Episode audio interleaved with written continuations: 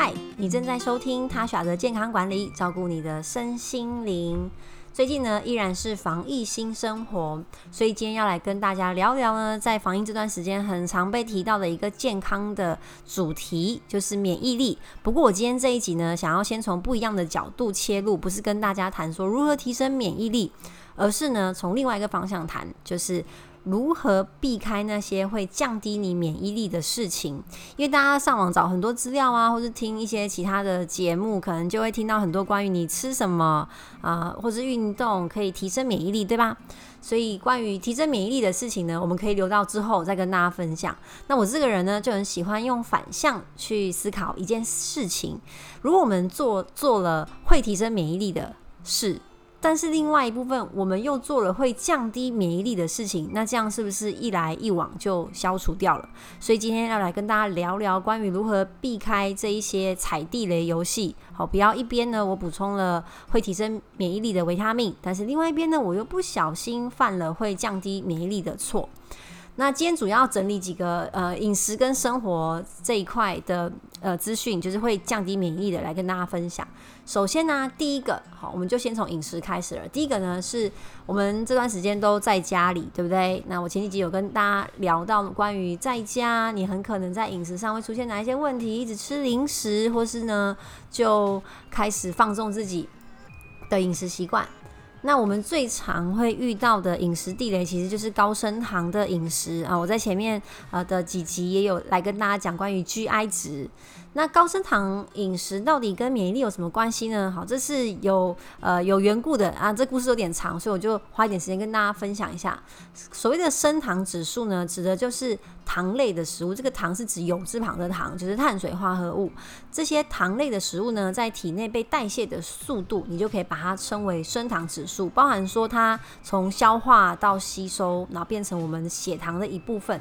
那再简单一点说，就是这个食物对于增加血糖的快慢的影响。好，所以不只是它的幅度，在时间上也很重要。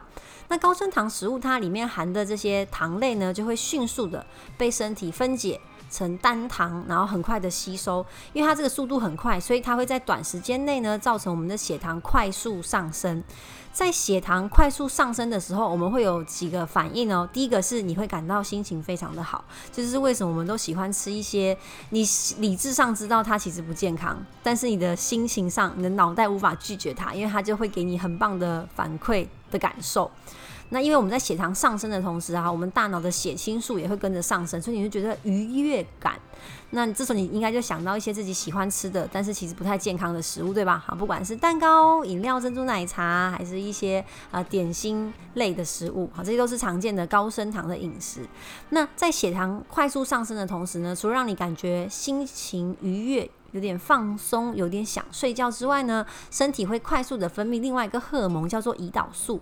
因为虽然呢，身体会让你觉得愉悦，然后他很开心，有能量进来了，但是同时呢，他其实不想要身体维持在血糖高的状态下太久。因为你就想象哈，这只是一个想象诶，就是呃器官被泡在糖水里面，嗯，好像真的不太健康。所以它同时呢，就要促进胰岛素的分泌，让我们的血糖得以下降。但是同时啊，血糖如果下降的太快，又会引起我们的食欲。所以有时候你很快速的饿了，然后赶快把它吃饱了，觉得撑，然后又很快又饿了，就不断的恶性循环。你会一直渴望这个高升糖的食物。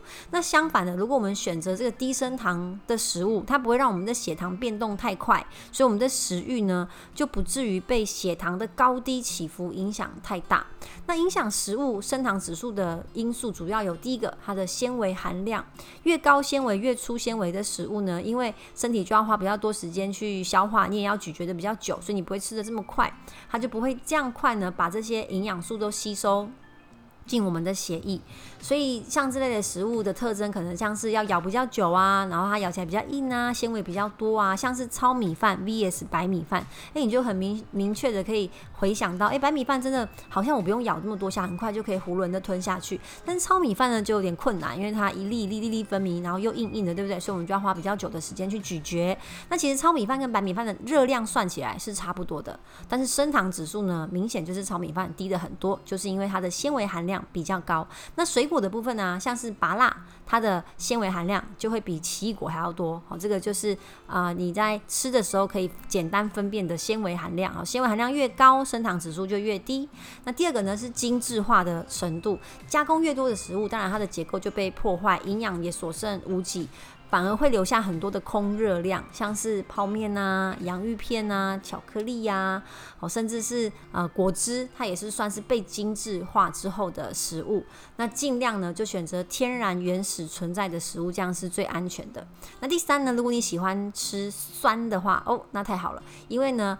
酸酸的程度比较高的食物，它的升糖指数也比较低，所以如果你本身可以接受白醋跟乌醋的话，你在煮菜的时候呢，不妨依照这个口味可以接受的范围之内呢，让它增加一点酸度，或是加柠檬也可以啦。所以大家检视一下，平常你吃的食物是不是都可能是以方便为主？你就非常容易选到一些精致化的食物。尤其是台湾，台湾人其实很喜欢吃早餐。你在路上看到很多早餐店，就会知道，不管是中式还是西式，我们常见到的三明治、蛋饼、烧饼、铁板面，好到我们中午会吃的意大利面、馄饨面，甚至是韩式料理的部队锅，其实很多里面都是精致化的食物。因为这个世界上没有。没有面包，呃，没有面包是从树上长出来的嘛，也没有三明治是从土里长出来的，那都是被精致化，你根本就看不出它原料原本长什么样子的食物，这样你都可以把它称为精致化的食物。那晚上呢，你可能会为了犒赏自己下班之后啊开心一点，又会吃一顿大餐，一样是精致的淀粉或是高热量的食物。所以长期这样的高升糖饮食呢，已经被证实会导致我们第一个问题就是肥胖。好，就台湾现在的肥胖率，男生高达五十 percent，女生高达三十到四十 percent，其实现在已经到四十了，三十八到四十 percent，你就知道，其实台湾的肥胖率是相当高的。那肥胖除了影响你的外表外在啊，还有你的心情之外呢，更严重的是它会增加我们第二型糖尿病的风险。那在最近大家可能看一些疫情的新闻，应该就有发现，呃，在这一次第三集，呃，这第三集的。警报一出来啊，其实我们的死亡率就其他国家比起来算是蛮高的，好，就每天基本上，呃，假如说报个两三百。的 case 也会有二三十个的死亡率，其实这样算是相当高的。那你仔细去翻阅一些新闻，它其实就有提到说，呃，很大一部分的死亡的病患都患有一些慢性病。那当中的慢性病呢，又属糖尿病好最多，就是因为啊，血糖控制不好的人，本来他的免疫力就会比一般人还要差。好，就就算没有疫情，他可能也会遇到像是肺炎，或是呢，呃，末梢神经的损伤，就是他很难去。对抗一些外在的病菌，哈，就跟一般人比起来说的话，所以他原本的免疫力就没有一般人来的好。那根据研究显示啊，在感染新冠新冠肺炎的患者当中，大概有二到五十 percent 本身都有糖尿病。所以如果这些糖尿病患者啊，他确诊了新冠肺炎，其实他进展成急重症、和急速的发展，或甚至是死亡的几率，大概会是一般人的两到三倍。好，所以这个不管是从呃一些台湾的包装杂志，或是中国、意大利啊、欧洲的研究起来，其实都是这样子。那如果他本身糖尿病又合并他是老年患者的话，那他的啊急重症的几率又会更高。那当然，各位听众，你们可能不一定有这个糖尿病，可能平常有一点点血糖偏高的问题。但如果你真的已经开始出现血糖偏高的问题，你没有加以控制的话，那我们就是往第二型糖尿病的方向去迈进。那如果你现在血糖也是正常，那太好了。你一定要，你一定要想办法维持，或是把你的饮食习惯拉回来一个安全的范围。因为第二型糖尿病现在几乎可以证实，就是呃跟我们的饮食有很大的关联。所以长期的吃这些高升糖饮食，当然你心情很好，然后很开心，你可能也不是很在意你的身材啊。但其实呢，这长久下来看，对免疫力是一个很大的伤害。好，所以无论你有没有糖尿病，我们都应该要。尝试在生活当中执行 DGI 饮食，只是你可以抓你自己可以接受的比例就对了，哈，所以这是第一个我们很容易踩的地雷。如果你一边吃着蛋糕一边配维生素 C，可能你的免疫力还是没有因此而提升哦。第二个呢，就是脂肪的摄取，哈，也是跟饮食有关系的。油脂可以说是食物最美味的来源，那也很容易让我们摄取过多的热量。其实我们的国健署指出啊，脂肪的每日建议摄取量，男生的上限是七十公克，女生的上限是五十五公克。听起来好像蛮多的，对不对？但我举个例子给大家听哦，哈，有没有很想念去吃火锅或是烧烤？有没有点过那个猪后颈肉？好，这个其实算是它看起来油花没有很多，没有像猪五花、牛五花这么多油脂在上面。但是你知道吗？就算看起来这样不胖的一个肉的位置，哈。它每一百公克的猪后颈肉就有二十三点三公克的脂肪，跟十七点二公克的蛋白质。也就是说，如果你想要用这个猪后颈肉来补充你的蛋白质，你蛋白质足够的同时，你的脂肪也会超标。好，这个大家可以参考我 podcast 的有一个文章，就我我这一我这一则呃我这一集呢有写一个相对应的文章。大家如果对数学有兴趣的话，你可以进去看一下这个公式，完全就是如此。所以，我们一边当然要追求蛋。蛋白质的足量，但是油脂又会过量。更何况，如果你这个礼拜啊偷偷吃了一些炸鸡、甜点或是薯条，很容易油脂当天就超标了。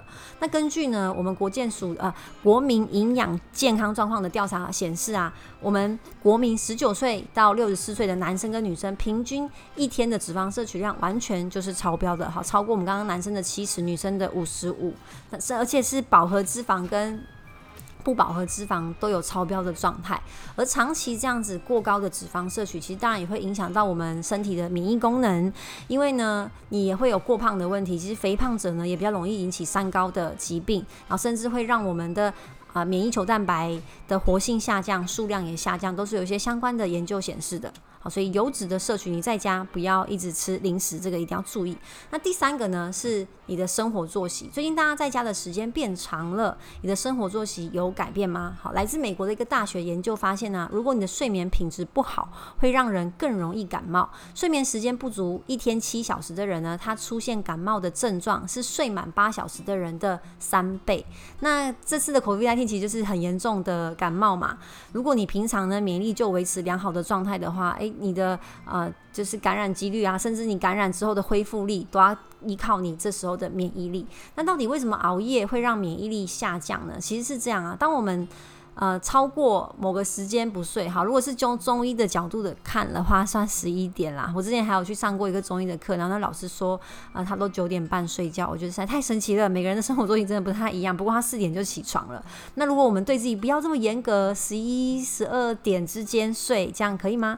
那如果你超过这个时间去睡，你就可以算是已经熬夜了。好，就算你睡满八小时，那也有可能算是一个熬夜的状态。当我们超过了这个时间都还没休息的话，你的肾上腺皮质醇会持续的作用。那肾上腺皮质醇，你可以把它称为压力荷尔蒙，它同时也算是一种胆固醇的形态，在我们身体当中。那大家一定有听过。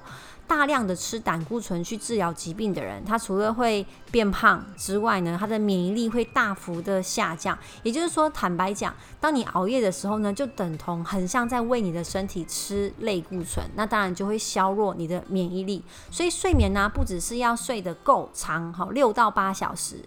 还要睡对时间。如果你从半夜三点睡到隔天十点，诶，乍看之下这样时间是够的，但其实这样会影响到我们的新陈代谢跟荷尔蒙。因为尤其是哈还在发育的人，如果你还想要长高，还想要去促进你的生生长激素再多分泌的话，啊，你生长激素分泌的旺盛时期是晚上九点到隔天早上九点哈。所以呢，同学们，如果你现在还小，或者你有小孩的话，请尽量让他在呃晚上可能九点十点就躺床入睡，尤其是国小生，如果想要长高的话，除了去补充一些补品之外，其实睡眠时间相当的重要。好，所以以上呢三点就是我今天想要跟大家分享关于要提升免疫力。必须要避开的地雷，那你做了多少呢？有哪一个是你忽略到的呢？如果你听完有一些心得想要跟我分享，或是你执行之后呢，自己有什么感觉，赶快来 IG 或是 Facebook 跟我互动哦。那你喜欢我这一集的话，赶快分享给你身边的朋友，让更多人可以得到健康的资讯。以上就是我今天的分享，我们下次见啦，拜拜。